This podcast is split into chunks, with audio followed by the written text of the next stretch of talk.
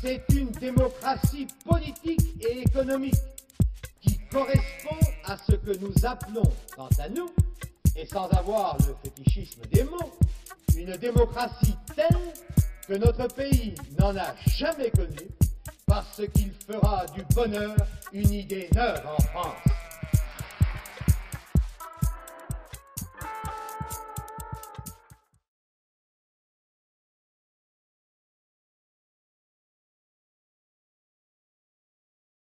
Samuel Ayad, bonjour. Bonjour. Euh, pourriez-vous, en quelques mots, vous présenter euh, pour nos auditeurs?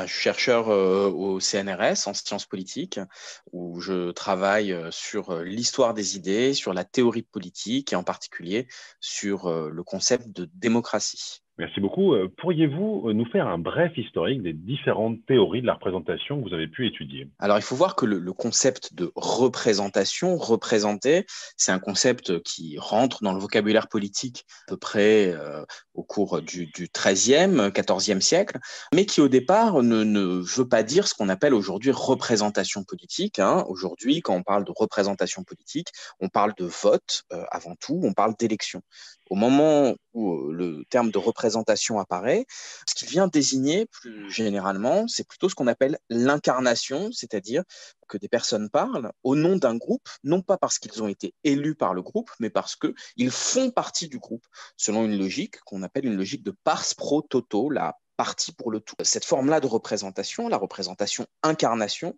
on la trouve euh, dans euh, l'Église, par exemple, avec l'idée que dans l'Eucharistie, euh, l'hostie est le corps du Christ, mais aussi avec l'idée que le pape est l'incarnation de l'Église et que l'Église est l'incarnation de Jésus-Christ. Donc on a toute une série de formes de représentation, incarnation qui se jouent dans l'Église. Et puis on le trouve aussi euh, en matière politique, dans toute une série d'institutions. Alors ça va de la, on va dire l'institution monarchique, l'idée que le, roi représente la patrie, représente le pays, jusque euh, au plus bas, euh, dans l'idée, par exemple, dans la théorie des corporations, hein, l'idée que, par exemple, un métier puisse être représenté par une partie des personnes qui l'exercent. Cette forme-là ou ces formes-là de représentation fondées sur l'incarnation, eh bien, se voient peu à peu selon un processus qui est complexe, non pas remplacés, mais concurrencés par des formes de représentation fondées sur le mandat, c'est-à-dire fondées sur l'autorisation explicite, euh, et notamment fondées sur l'élection. Et évidemment, on peut avoir euh, des sortes de d'entre-deux, de, flou. Hein. Par exemple, les États généraux. Les États généraux, au départ, sont créés pour représenter au sens de l'incarnation, pour incarner le royaume. Euh, mais euh, on le sait, en 1789, ces mêmes États généraux, qui sont convoqués sur une base électorale, eh bien, vont se transformer en Assemblée nationale et invoquer l'existence d'un mandat qui lie les députés, et notamment les députés de tiers États, au peuple.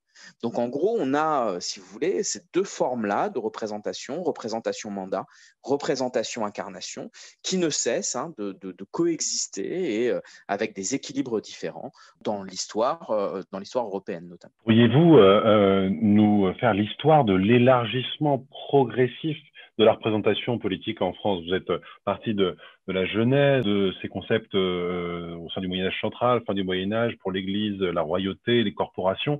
Comment les choses se, se passent euh, plus près de nous chronologiquement? Eh bien, à partir du moment où ont lieu, euh, non seulement en France, mais euh, en Europe, aux États-Unis, les révolutions de la modernité démocratique, hein, avec l'instauration de l'idée de souveraineté du peuple, de souveraineté nationale, eh bien, on a, on va dire, un double processus que subit la représentation.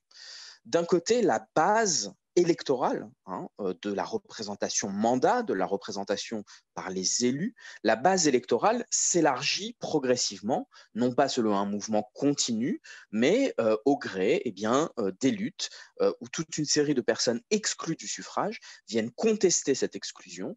Alors, il faut bien voir que, par exemple, lorsque le suffrage censitaire est instauré en France en 1815, par exemple, par la monarchie restaurée, puis ensuite reconduit en 1830 dans la monarchie de juillet, on est euh, à quelques centaines de milliers d'électeurs qui sont les personnes les plus riches, celles qui payent le sens, c'est-à-dire qui payent un certain niveau d'impôt. Et en 1848 a lieu un élargissement important, le suffrage universel masculin, euh, et puis ensuite, après euh, la Deuxième Guerre mondiale, un élargissement au suffrage universel aux femmes. Donc on a un premier mouvement qu'on constate dans beaucoup de pays, un élargissement de la base électorale, de la base de la représentation. Et on a un autre mouvement qui est moins connu, qui est que, à mesure que la représentation et que les institutions du gouvernement représentatif s'instaure, eh bien, la représentation politique légitime se restreint de plus en plus aux seules institutions parlementaires et, dans le cas de la France en tout cas, présidentielles.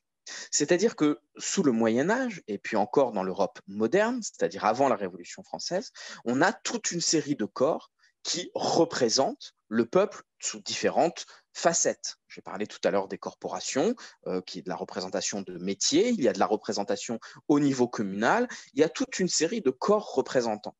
Et encore, tout au long du 19e siècle, les citoyens ne sont pas représentés seulement par leurs élus au Parlement, mais par exemple vont pouvoir être représentés par leurs élus à la garde nationale. La garde nationale, c'est une milice citoyenne dans laquelle les officiers sont élus et qui est en charge du maintien de l'ordre, qui disparaît après la commune de 1871, dont euh, nous fêterons euh, l'année prochaine le 150e. Donc, à mesure que euh, la base sociale de la représentation politique s'élargit, les institutions de la représentation politique se restreignent pour ne plus laisser en gros que le citoyen électeur et face à lui bah, les institutions de l'État, c'est-à-dire le corps législatif et le gouvernement, mais le gouvernement qui n'est même pas élu euh, directement par le peuple, qui est élu indirectement, plutôt euh, qui est nommé par, euh, par, le président et puis adoubé par, par le Parlement. Donc on a un élargissement d'un côté, mais un rétrécissement de l'autre. Y a-t-il,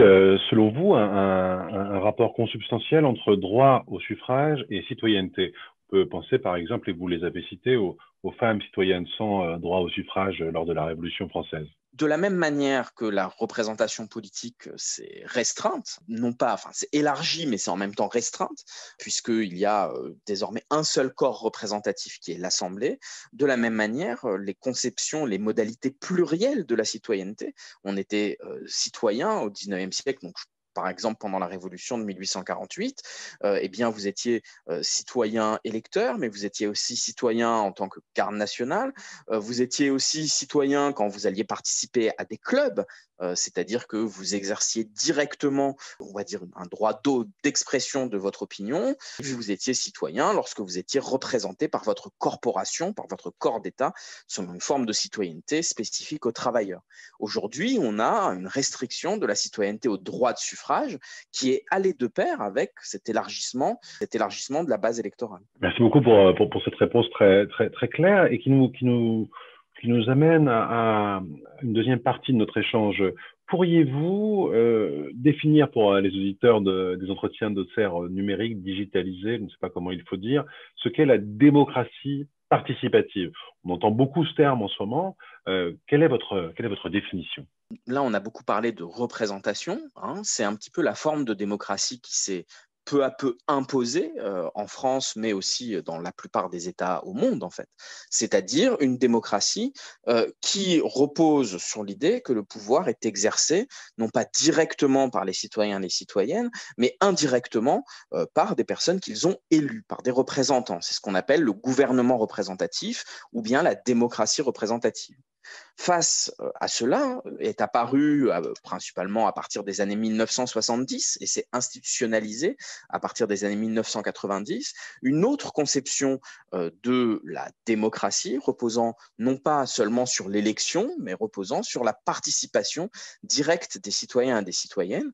Au départ, c'est une aspiration qui s'est faite ben, dans le cadre de la ville. Hein. On demande des citoyens, des habitants demandent un droit de regard sur les projets d'aménagement urbain euh, qui, les entoure immédiatement. Et puis progressivement, le, champ de la démocratie participative s'est élargi avec toute une série de dispositifs qui sont, par exemple, hein, des consultations publiques pour les grands projets euh, technologiques euh, ou ayant un impact environnemental, toujours évidemment dans des formes de démocratie participative au sein des villes, hein, avec euh, toute une série de dispositifs comme les conseils de quartier, par exemple. Cette myriade de, euh, dispositifs constitue ce qu'on appelle généralement la démocratie participative, là où le citoyen et, et, la citoyenne participent directement au débat démocratique et parfois à la décision. Alors vous avez beaucoup étudié ces mécanismes. On en a discuté d'ailleurs avec Maud Dugrand dans un autre podcast sur la petite république de Saillant, justement, les habitants s'opposant à l'installation d'un supermarché. On en a discuté également avec euh, Bernard Rébert sur euh, les, différents euh, moments de participation, les conseils citoyens, le grand débat national.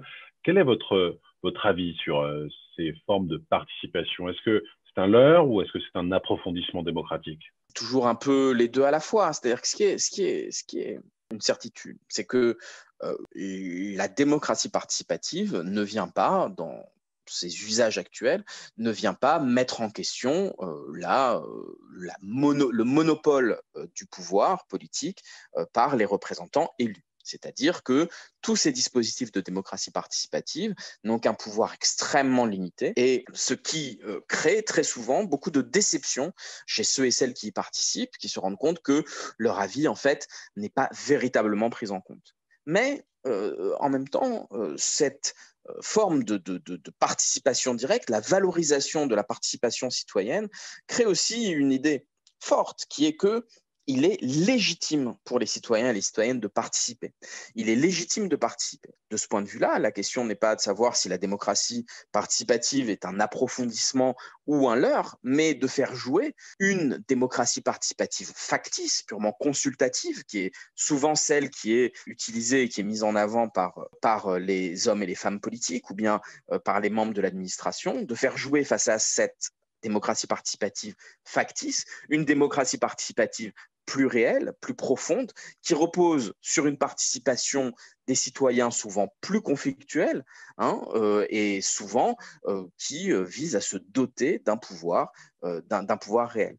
Mais ça ne veut pas dire que les deux sont opposés, parce que très souvent, ce sont les dispositifs de la démocratie participative factice, hein, de l'ersatz de démocratie participative, ce sont ces mêmes dispositifs, par exemple les dispositifs de débat public, qui peuvent être saisis, être bousculés par des citoyens et des citoyennes qui viennent exercer leur pouvoir euh, très directement en venant euh, subvertir le fonctionnement de ces dispositifs. Alors justement, vous faites admirablement la transition avec la question que je voulais vous poser ensuite, qui portait sur le mouvement des Gilets jaunes.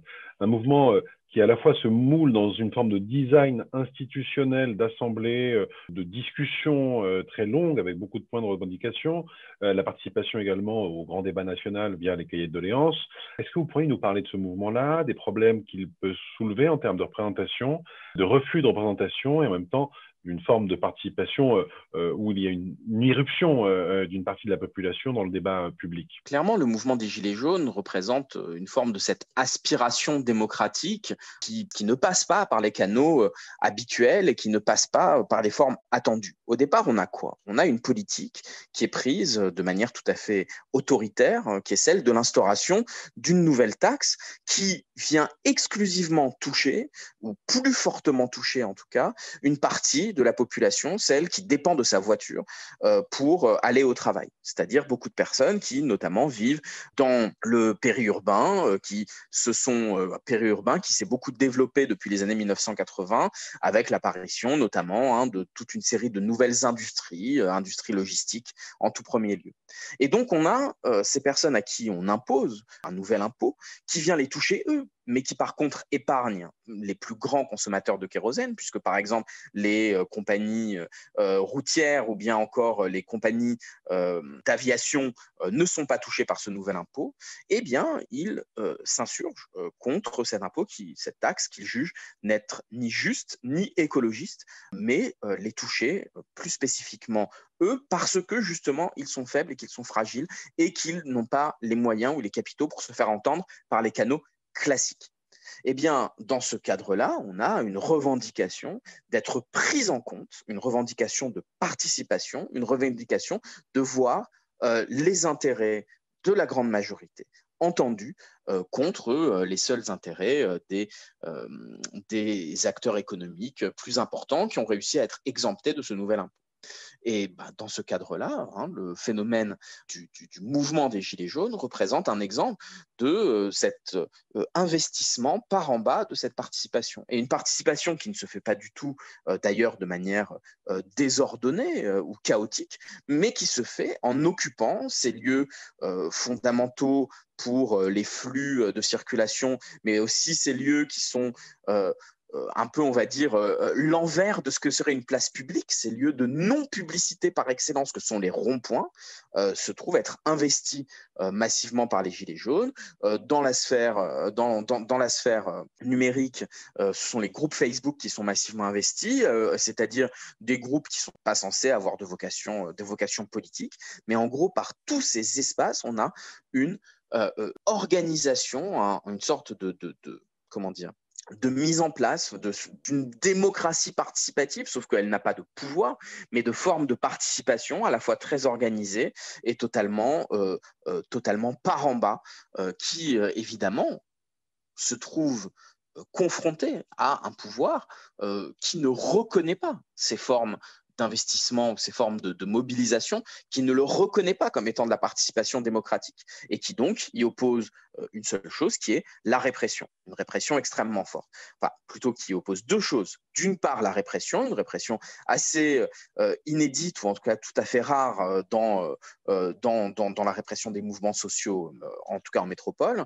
Et deuxième, deuxième élément, création d'un grand débat euh, qui est tout à fait euh, le, on va dire l'archétype hein, de cette fausse démocratie participative euh, qui est tout à fait dangereuse. Parce que lorsque Emmanuel Macron lance ce grand débat qui finalement il faut le dire ne débouche sur absolument rien mais qu'il met en scène un débat en disant je vous écoute, je donne la parole aux citoyens et aux citoyennes, et que tout ça n'aboutit sur rien, euh, c'est quelque chose de dangereux pour la démocratie et c'est quelque chose de dangereux pour l'idéal de démocratie participative parce que ça euh, apporte de l'eau au moulin de ceux qui disent que de toute façon les institutions elles sont toutes pourries, que de toute façon la démocratie participative c'est un leurre et que de toute façon les euh, représentants euh, constituent une élite dont il n'y a rien à attendre. Donc euh, le mouvement des Gilets jaunes a donné à voir à la fois ce que peut être hein, une revendication de participation démocratique par en bas et ce que peut être le leurre absolu hein, de l'usage par en haut, hein, de l'usage stratégique de l'usage machiavélique de la démocratie représentative par euh, des dirigeants qui entendent ne donner aucun pouvoir au peuple. Alors, merci beaucoup pour, pour cette, cette, analyse. Et on pourrait se, demander avec vous s'il faut euh, véritablement être, être représenté pour être efficace, pour être entendu dans les institutions euh, classiques de, de la Ve République que ça soit dans les institutions de la Ve République ou dans n'importe quelles institutions, euh, l'idée même d'être entendu euh, suppose d'être représenté. Ça ne veut pas dire être représenté selon les formes de la représentation mandat. Il n'est pas nécessaire d'avoir des élus pour être entendu. Il n'est pas nécessaire euh, d'avoir des élus issus des partis politiques et siéger, siégeant à l'Assemblée nationale pour être entendu. Ça, ça peut aider, mais ça n'est pas du tout une nécessité. Depuis la fondation de, la République à cette forme de représentation effectivement assez hégémonique qui est celle de la représentation parlementaire, de la représentation politique, de ce qu'on appelle le champ politique. Il y a d'autres formes de représentation qui existent, notamment la représentation par les groupes d'intérêt hein, ou les groupes de pression, qui sont une forme de représentation en elle-même. Puis, vous avez toutes les formes de représentation hors des institutions qui ont lieu à chaque fois qu'il y a des porte-paroles, des gens qui viennent et qui disent nous parlons au nom d'eux, nous parlons euh, au nom euh, du peuple ou bien nous parlons au nom des femmes par exemple. Le mouvement féministe, c'est un mouvement qui fonctionne sur la représentation. Il y a bien euh, des femmes euh, qui parle au nom de toutes les femmes ou au nom d'un combat pour l'égalité euh, pour l'égalité entre femmes et hommes, et eh bien de ce point de vue-là, il y a de la représentation. Et pourtant euh, il n'y a pas eu besoin d'avoir un parti féministe ni même d'ailleurs d'avoir un groupe d'intérêt féministe bien identifié pour que les féministes aient une influence et soit véritablement entendue et, euh, et une influence très durable, voire euh, une influence qui a amené à, une transformation assez radicale des cadres euh, de la société, de la société patriarcale. Donc, de ce point de vue-là, il faut de la représentation pour être entendu, il faut de la représentation pour être efficace, mais ça ne veut pas du tout dire nécessairement une représentation fonctionnant par le mandat et fonctionnant par l'élection. Ça peut être de la représentation, incarnation, justement, c'est-à-dire toutes ces formes de représentation qui reposent hein, non pas sur l'élection, mais sur euh, une, une capacité du représentant à incarner le représenté, souvent sur la base d'une identité partagée. Moi, en tant que femme, je parle pour les femmes. Moi, en tant que noir, je parle pour les noirs, etc. etc. C'est de la représentation, mais une représentation tout à fait différente de la représentation mandat des institutions du gouvernement représentatif. Est-ce que vous êtes euh, optimiste pour euh, l'avenir de la démocratie, euh, d'après vos recherches, vos terrains, vos observations. Est-ce que vous pensez qu'il y a un avenir pour cette démocratie, un avenir pour une démocratie qui ne serait plus vraiment représentative? Aujourd'hui, on assiste à une crise justement de la représentation, un effondrement des, schémas classiques de la représentation. Euh, quel, est votre, quel est votre sentiment que vous aimeriez partager avec, avec nos auditeurs? On sort d'une décennie, hein, la décennie 2010, qui a été une décennie faite de soulèvement pour la démocratie de soulèvement en faveur de la démocratie. Ça a commencé avec les révolutions, la révolution tunisienne, la révolution égyptienne en 2011. Ça a continué avec le mouvement dit des indignés hein, en Espagne, toujours en 2011. Puis après, on a eu euh, une révolution euh, démocratique en Ukraine. Et puis ensuite, à la fin des années 2010, le mouvement des Gilets jaunes en 2018. Puis toute une série de soulèvements, que ce soit à Hong Kong, au Chili, au Liban, en Algérie, toute une série de soulèvements en faveur de la démocratie à la fois dans des régimes autoritaires et dans des régimes dits démocratiques, on a des fortes aspirations qui se sont fait entendre pour une démocratie réelle, pour une démocratie plus vraie. Est-ce que cette démocratie-là sera représentative? Est-ce qu'elle sera participative? Est-ce qu'elle sera autre chose? On ne peut pas le savoir. Mais en tout cas, il y a un attachement fondamental à l'idée démocratique, non pas simplement l'idée démocratique telle qu'elle est incarnée dans les institutions du gouvernement représentatif, mais dans une idée démocratique démocratique réelle, c'est-à-dire une participation de toutes et tous à la détermination de notre destin et une participation à égalité, une participation qui ne passe pas exclusivement par le fait de choisir ses chefs, mais qui passe par le fait d'être entendu d'être respecté et euh, d'être pris en considération euh, en, permanence et pas seulement au moment des élections. Et de ce point de vue-là, oui, il y a un avenir, il y a toujours eu un avenir pour la démocratie, mais il semble que euh, ces derniers temps, à mon sens, en tout cas je suis optimiste de ce point de vue, il y a des aspirations populaires fortes et des mouvements populaires forts en faveur de la démocratie. Dernière question que j'aimerais vous poser, est-ce que vous pourriez conseiller euh, au public euh, fidèle des entretiens d'Auxerre euh, un, livre qui vous a particulièrement marqué, récent, pas récent, un livre en lien avec vos, recherches ou, un, ouvrage de fiction qui aurait pu vous mettre sur la voie d'un certain nombre de réflexions que vous nous avez proposées aujourd'hui? Je pense que l'ouvrage qui m'a le plus marqué durablement sur ces questions-là, c'est un ouvrage de 1995 qui s'appelle Les principes du gouvernement représentatif de Bernard Manin. Bernard Manin est un euh, chercheur en sciences politiques à l'EHESS et à la euh, New York University et a écrit euh, en 1995 ce livre, Les principes du gouvernement représentatif, où il revient à la fois sur la généalogie du gouvernement représentatif et euh, sur son fonctionnement théorique. Et il montre comment est-ce que ces institutions ont été créées par des gens qui n'entendaient absolument pas fonder une démocratie, car à l'époque, ce que l'on appelait au 18e, jusqu'au XVIIIe siècle, ce que l'on appelait démocratie, c'était un régime fondé sur la participation directe du peuple et sur le tirage au sort des,